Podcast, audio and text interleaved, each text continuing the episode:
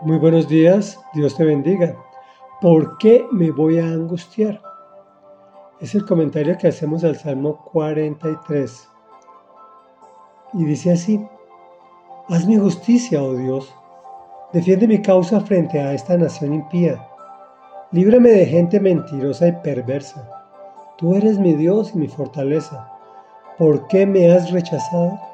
¿Por qué debo andar de luto y oprimido por el enemigo? Envía tu luz y tu verdad, que ellas me guíen a tu monte santo, que me lleven al lugar donde tú habitas.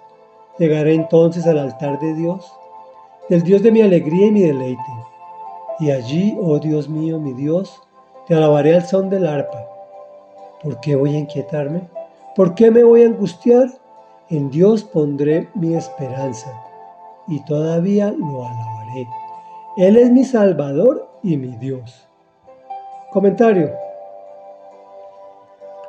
Nuevamente, vemos una tremenda necesidad de justicia y viene el clamor a Dios, por supuesto, para que Él intervenga y defienda nuestra causa en contra de nuestros enemigos, gente mentirosa y perversa, al parecer peores que nosotros.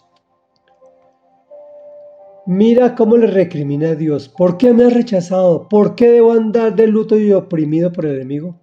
Pero reconoce que es su culpa. Por eso es que solicita guía e iluminación para estar en la verdad, que le permitan aproximarse a Él, a llegar al altar de Dios. Allí hay alegría, deleite y alabanza, en señal de agradecimiento. Recordemos que se encuentra en prueba injusticia y en medio de gente perversa. Reflexión. ¿Por qué voy a inquietarme? ¿Por qué me voy a angustiar? En Dios pondré mi esperanza y todavía lo alabaré.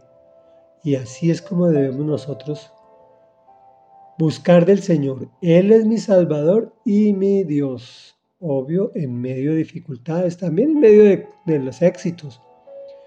Pero más difícil cuando las cosas se ponen al revés. Oremos. Bendito Rey mío y Dios mío, a ti acudimos porque nuestra causa está complicada. Gente perversa quiere hacernos daño.